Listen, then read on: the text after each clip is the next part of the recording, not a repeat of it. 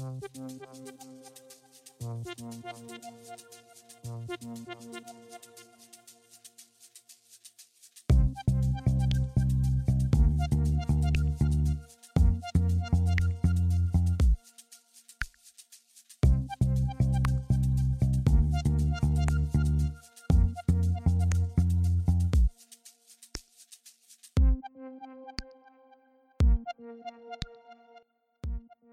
herzlich willkommen zu Demaskiert, Tokios wahrscheinlich größtem deutschsprachigen Fecht-Podcast. Mein Name ist Max Hartung und ich bin in Tokio angekommen. Als äh, Säbelfechter gehe ich dort an den Sport und bin hier gemeinsam mit meinen Teamkollegen Matthias, Richard und Peter. Hi Boys. Hallo. Hallo. Hallo. Na, alles Wanga im Tanga? Wird das gepiept oder bleibt das drin? Das bleibt drin. Okay, alles das bleibt. Du kannst alles sagen. Ja, sagen. Bei uns kannst du alles sagen. Die heißen ja nicht umsonst demaskiert. Ja, das stimmt. So, wir, wir ziehen die Maske runter und zeigen euch den Blick hinter die Kulissen in die äh, Umkleidekabine des Fechtsports, beziehungsweise jetzt gerade sind wir in unserem Apartment im Olympischen Dorf. Ist es so, wie ihr euch das vorgestellt habt? Also ich, bin- ich bin jetzt ja das erste Mal bei den Olympischen Spielen dabei. Von außen habe ich es mir genauso vorgestellt. Das Haus ist schön geschmückt mit vielen deutschen Flaggen. Unten wurden wir schön empfangen und so. Als ich dann reingekommen bin, war ich doch ein bisschen überrascht. Weil das kann man sich so ein bisschen von vorstellen, das Apartment von innen wie so ein Verschlag. Würde ich, ich, würde ich, mal so beschreiben. Also Schuhkarton von innen. Ja, irgendwie ist halt so Pressspan an die Wände gebohrt, äh, ge, geschraubt und man hat im Aufenthaltsraum, wo wir uns gerade befinden, keine Fenster. Ja, also, die haben sich nicht mal die Mühe gemacht, hier zu tapezieren. Ich glaube, in Rio war wenigstens irgendwie tapeziert. Ja, also der Raum, in dem wir gerade sind, hat tatsächlich ein bisschen so was Bunkermäßiges. Hört man vielleicht auch. Ähm, wir schlafen auf Betten aus Pappkarton. Die sind aber überraschend gemütlich.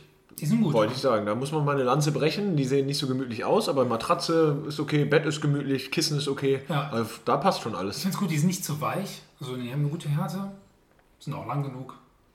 Kann man echt nichts sagen. Und das Beste, das Apartment ist klimatisiert. Ja. Wir haben gerade, wir hatten heute, ich glaube, 35 Grad, gefühlte 40 und da ist eine Klimaanlage schon viel wert. Ist auch morgens schon warm, ne? Also gleich als wir zum Frühstück gegangen sind, hat sich nicht so aufgeheizt über den Tag, also vielleicht dann auch noch, aber es ging gleich gut los. Du bist da so ein bisschen im Schatten der Absperrung gegangen, damit du dich nicht gleich verbrennst. Ja, man kann schon sagen, dass ich von Schatten zu Schatten gesprungen bin, damit ich, Wie ein Ninja. äh, wie ein Ninja, ähm, damit ich halt mir mir meine, meine helle Haut nicht verbrenne. Ja, also keine Ahnung, so, so in der Art habe ich es schon ein bisschen so erwartet, weil die Zimmer in den Dörfern sind ja schon immer, sage ich mal, sehr rudimentär, weil ja danach meist noch umgebaut werden. Deswegen ist ja auch alles aus Trockenbau, weil die Wände ja dann eingerissen werden. Aber es ist schon, es ist schon sehr nackt. Wir müssen das noch irgendwie verschönern. Ma- Man kann vielleicht auch noch dazu sagen, es gibt auch noch größere Apartments und andere Apartments, die haben auch Aufenthaltsräume mit Tageslicht. Also vielleicht haben wir auch noch ein bisschen Pech gehabt, aber man kann sich alles in allem auch nicht beklagen. Und die Mensa? Ist groß. Lecker.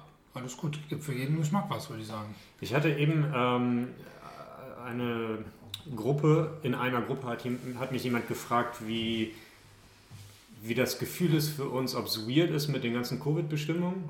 Ähm, und ich hatte eigentlich das Gefühl jetzt die ganze Zeit, das ist eigentlich relativ unspektakulär. Also es ist einfach wie zu Hause, man hat die ganze Zeit eine Maske an, man, man äh, desinfiziert sich regelmäßig die Hand. Also ich hatte eigentlich jetzt nicht das Gefühl, das ist außergewöhnlich, also jetzt nach diesem Jahr. Ja. Das Einzige, das Einzige ist, dass man halt noch draußen im Olympischen Dorf auch noch eine Maske trägt. Das muss man ja an den meisten Orten bei uns zu Hause jetzt lang, langsam nicht mehr. Und was wirklich ein bisschen gewöhnungsbedürftig ist, auf den Tischen zwischen den, beim Essen stehen zwischen den Plätzen, nach rechts und links hat man eine Scheibe und seinem Gegenüber hat man auch eine Scheibe. Das macht es halt ein bisschen Man schwieriger. sitzt wie in so einer kleinen Telefonzelle. Genau, und das macht es halt sehr schwierig, sich mit, miteinander zu unterhalten. Also wenn man mit der Person gegenüber reden will, muss man schon ein sehr lautes Organ haben, um das einigermaßen äh, Ja, vielleicht würde man da die Regeln auch ein bisschen unterlaufen, wenn man sich dann anschreit. Ja, höchstwahrscheinlich. Also es ist dann, sind dann eher ruhige Essen.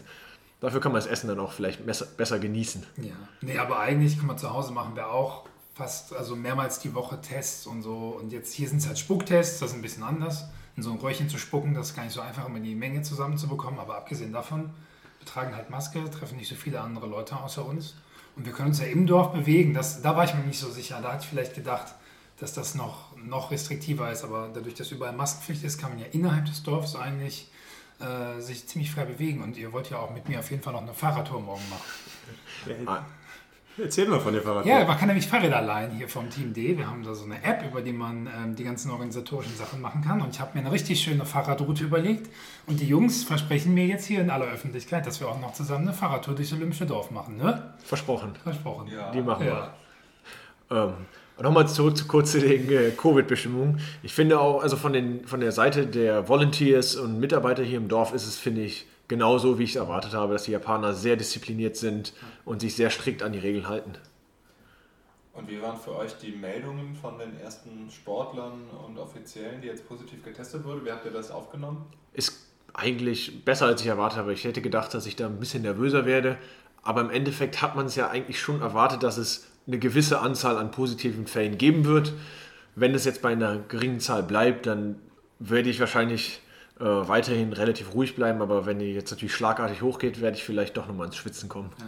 Ja, sehe ich auch so. Man muss halt, man muss halt abwarten, wie es sich entwickelt. Ne? Also wenn, wenn jetzt natürlich irgendwie in zwei, drei Wochen hier irgendwie hunderte Fälle oder sowas bekannt werden, dann wäre es natürlich schlecht. Aber dass es ein paar Fälle geben wird, die ja, soweit ich das jetzt mitbekommen habe, alle immer bei der Einreise oder manche dann auch im Dorf ja gefunden wurden, wenn man die dann isoliert hat, dann ist es ja gut, dass das System funktioniert. Und ich hoffe halt einfach, dass das jetzt auch so bleibt und dass wir nicht irgendwie in drei Wochen oder vier Wochen irgendwie sehen, hier hat es dann doch irgendwie ein super Spreading-Event gegeben.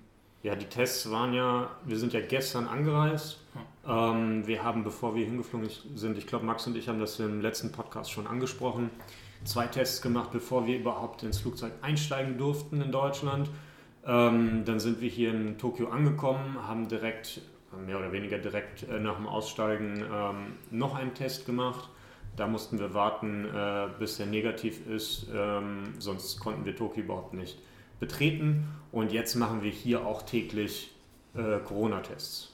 Also ich hoffe einfach, dass sich alle Athleten, alle Betreuer äh, sich daran halten und, und mit großer Vorsicht auch hier äh, im Dorf herumlaufen und wirklich auch gewissenhaft die Tests durchführen, weil sonst macht das alles keinen Sinn.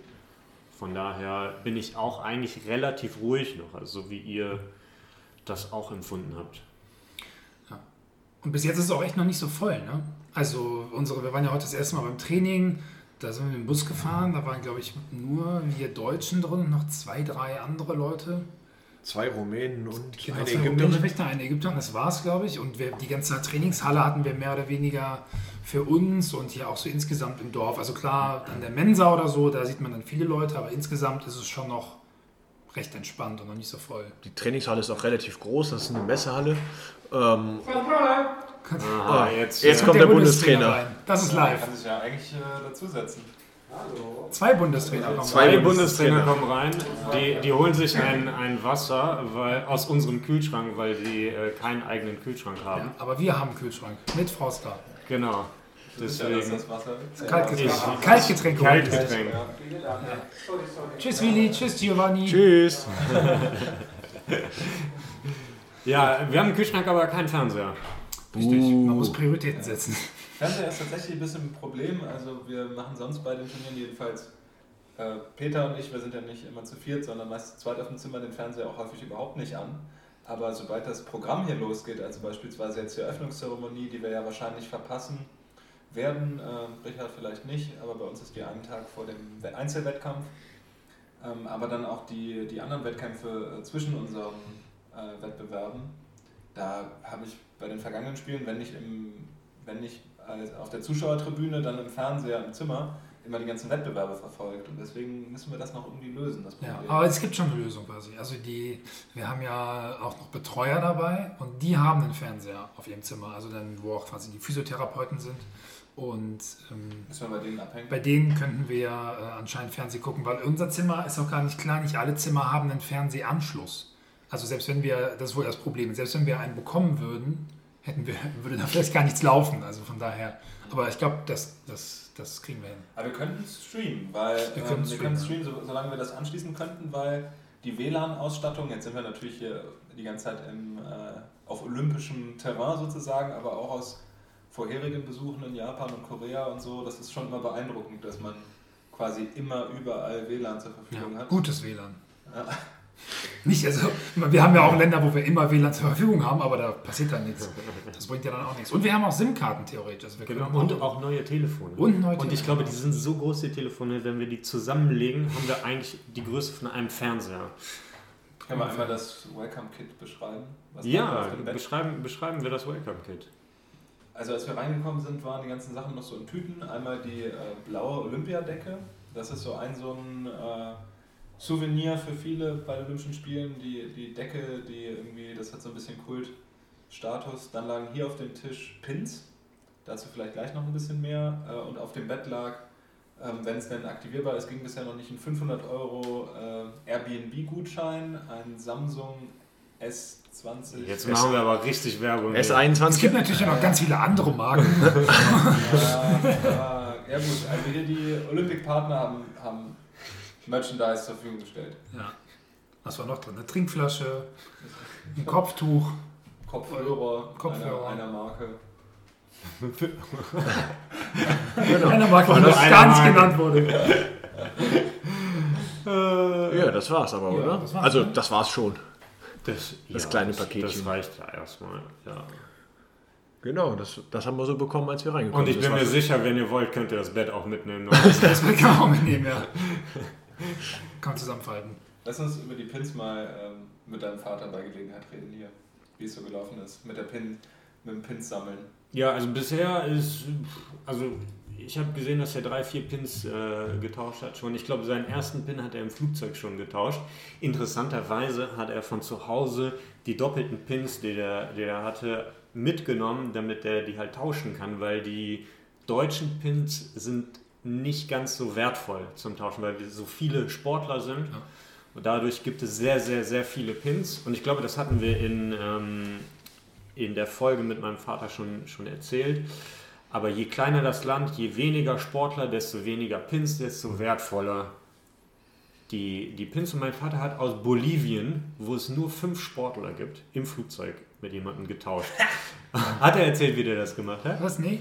Nee, der hat erstmal, also die saßen irgendwie nebeneinander oder zumindest in der Nähe. Und mein Vater hat halt angefangen mit dem zu quatschen, so hey, äh, cooler Flug, dies, das. Cooles Flugzeug, Ja, ja, das Essen ist nicht so cool, aber, ah nee, ich glaube, der hat äh, die, äh, das Bier, er, ja, deutsches Bier, mega gut. Und der Bolivianer wohl, ja, ja, und dann so, okay, mein Vater hat gesagt, okay, jetzt Schluss, lass mal Pins tauschen. also, kurzes, kurzes Vorspiel, aber dann hart rein. Ah, ich so muss, ja, ich habe eben, in, wir waren eben auch Abendessen und da, da haben wir beim Rausgehen, wir Jungs waren schon ein bisschen früher eigentlich vom Tisch aufgestanden, äh, dann haben wir noch kurz gewartet und dann haben wir deinen Vater beobachten können, wie er mit Australiern Pins tauschen wollte, aber es schien mir so, als wäre er sehr wählerisch, also Aber der der, nimmt, der nimmt dann nicht, Ja, aber der der nimmt dann nicht jeden Pin, sondern da muss auch Tokio 2020 draufstehen Genau, und das, ja, weil- das ist da schon eine Wir hatten das in der, in der Folge ja schon mal äh, erklärt. Also es gibt allgemeine Pins aus den Ländern, wo dann draufsteht irgendwie Australien und dann die Olympischen Ringe. Und wo er halt richtig scharf drauf ist, sind die, wo das Land, Olympische Ringe und das Jahr. Also dann steht halt Tokio 2020, Australien oder das irgendein Logo oder irgendwie ein Maskottchen oder was auch immer. Die sind halt wertvoll, weil die nur für die jeweiligen Olympischen Spiele rausgegeben werden. Okay. Also die sind so wie die seltenen glitzernden Pokémon-Karten. Genau, Okay. genau. Holo. Holo. Apropos Pokémon. Ähm, du hast einen Enton mitgebracht wieder. Ja, Anton ist dabei. Äh, genau, ist eine Tradition. Weil immer, wenn ich bei Olympischen Spielen war, Zweimal. Äh, ja, aber immer, wenn ich bei Olympischen Spielen war, Tradition. habe ich äh, als Glücksbringer ähm, von meiner Freundin, jetzt Verlobten sogar, äh, ein Kuscheltier mitbekommen. Das war ein Anton. Das habe ich 2012 in London bei der Eröffnungsfeier dabei gehabt. Und äh, ja, das ist natürlich diesmal auch wieder dabei. Und wenn der Richie zur Eröffnungsfeier geht, dann kann er das ja auch wieder mitnehmen und in die Kamera halten. Da fällt man auf mit, dann erkenne ich die Leute an den heimischen äh, TV-Geräten.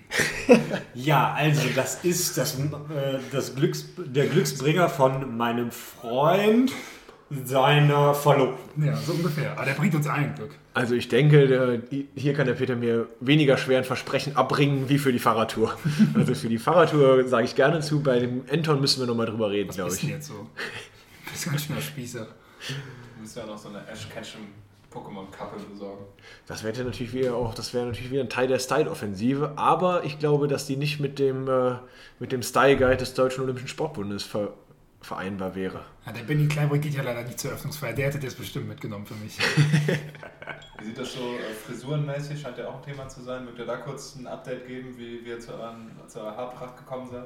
Naja, ich war beim Friseur, dann habe ich zwei Stunden da gesessen oder so, Was hat er gemacht in der Zeit? bisschen Spitzen geschnitten. Warte mal, du hast zwei Stunden beim Bist du, Friseur. bist du zu früh hingegangen? Hast Ja, klar, also Ich habe auch zwei Stunden beim Friseur gesessen, aber Ja, ich bin da schon dann zwei Stunden und dann macht er ein bisschen Spitzen und dann warum reden, denn? Warst quatschen wir. zu noch. früh da oder was machen die zwei Stunden lang? Nee, die lassen so einwirken, Kur einwirken und Was ist das das. für eine Kur? Ich weiß gar nicht mehr drauf hinaus. Dauerwelle! Ja, man muss das schon, ich dachte schon, dass man mal vor den Olympischen Spielen dann zum Friseur gehen sollte, damit man noch ein bisschen fresh aussieht hier. Der Richie hat was machen lassen. Die Haare. Aber nein. Dauerwelle. Das klingt jetzt so, als hätte ich eine Haartransplantation gehabt, aber das stimmt nicht. Ich habe nichts an mir, nichts an mir ist künstlich. Ja. Ja, und Matthias war auch innerhalb von drei Wochen zweimal beim Friseur, damit er hier fresh zwei aussieht. Wochen. Okay, innerhalb von zwei Wochen. Damit ich fresh aussiehe. Ich war auch beim Friseur. Aber da ist nicht mehr viel zu retten. Ja, der ist seit 9 mm. Ja, und Max sieht aus wie immer. Der hat für 15 Euro. Jo. Magic Hands? Was für Magic Hands? Nee, die habe ich. Nee. Okay. Uh, uh, schlechtes Thema. Nächstes Thema. Ja, gut. Ich Aber- meine, Magic Hand, Hands gibt es ja auch in jeder Stadt. Also. Ja, das ist eine Kette. Außerdem gibt es hier auch einen Dorf äh, Friseur. Stimmt. Ja. Ja. Olympic Plaza. Kann man Der, kostenlos. der ist in der Olympic Plaza, wo der Peter morgen unsere Fahrradtour auch geht dran auch vorbei. wahrscheinlich an der Olympic Plaza vorbei. An alle Sehenswürdigkeiten des Dorfs werden mit eingeplant in die Tour. Jetzt lachst du noch. Vielleicht können wir morgen dann auch nochmal eine Folge aufnehmen und nochmal darüber reden. Ja. Wie toll Während die wir Fahrrad fahren. Das ist vielleicht zu windig. Ja, ist vielleicht ein bisschen windig. Also von den ganzen krassen Sehenswürdigkeiten im Dorf berichten, weil das Dorf verlassen werden wir wohl nicht. Nee. Eher nicht. Das, sieht nicht so aus. Ja, belassen wir es hierbei. Kurze Folge, kurzes Update aus äh, unserem kleinen Bunker hier. Oh, Haben wir, wir haben nicht über den Team Deutschland Tree, wie heißt das Ding? unten? oh ja, da, da, das Darüber hab haben ich wir hier noch nicht geredet. Das, Ja. das, das sollten wir vielleicht einmal kurz erwähnen. Das Okay, dann erwähnen mal. Ja, ich weiß nicht genau, wie es heißt. Sag mal. Also, ihr müsst mal bei Instagram und wahrscheinlich auch bei äh, Facebook gibt es das auch, oder? Bei Instagram auf jeden Fall auf Team D Tree gehen. Also wie Baum auf Englisch. Team D Tree. T- Tree. T-E-A-M-D-T-R-E-E. Ja, ich bin nicht so der Native Speaker.